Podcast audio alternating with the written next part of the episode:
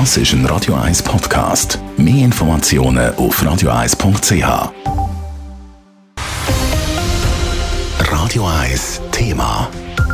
Ja, sie will. Die Basler Ständerätin Eva Herzog hat heute offiziell ihr Interesse am frei werdenden Bundesratssitz von der Simonetta Sommaruga bekannt gegeben. Wer die 60-jährige Politikerin ist und warum sie als Top-Favoritin gehandelt wird für den 7. Dezember, jetzt im Beitrag von Adrian Sutter. Es ist jetzt doch ein bisschen schnell gegangen, alles miteinander, hat Eva Herzog gemeint, aber sie hat sich genug Gedanken können machen. Kann ich Ihnen aber heute sagen, aus voller Überzeugung, Kopf und Bauch zusammen, dass ich sehr gerne für die Nachfolge von Simonetta Sommaruga kandidieren werde. Vor ihrer Zeit im Ständerat ist sie 15 Jahre lang Regierungsrätin im Kanton Basel-Stadt und hat dort die Finanzen unter Kontrolle gebracht, wie man ihr netterweise nachsagt. Sie hat gerne in der Exekutive geschafft und darum ist sie überzeugt, dass sie das nötige Rüstzeug mitnehmen in die Landesregierung. Ich habe gerne große Geschäfte.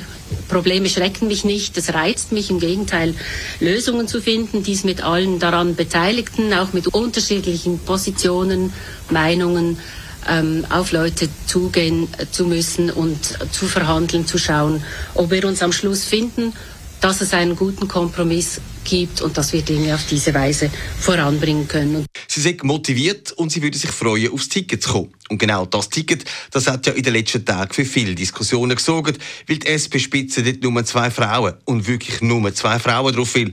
Für die Eva Herzog ist aber klar, über das sei viel zu viel geredet worden. Das ist jetzt wirklich zum Teil ein Kommunikationsproblem. Erstens ist mir als Fraktionsmitglied absolut klar, dass wir entscheiden, wie das Ticket aussieht. Und wenn ich habe den Point de Presse gesehen und ich habe auch gefunden, das sei etwas pushy, der Vorschlag, aber es war vom Wording her absolut korrekt. Das ist der Vorschlag der Parteileitung, entscheiden wird die Fraktion.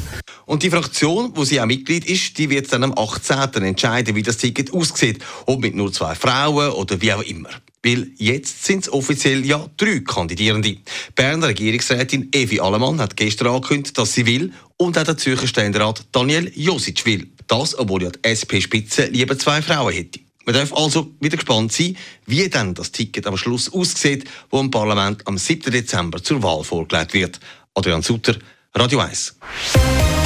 Radio 1 Thema. Jederzeit zum Nachlesen als Podcast auf radio1.ch.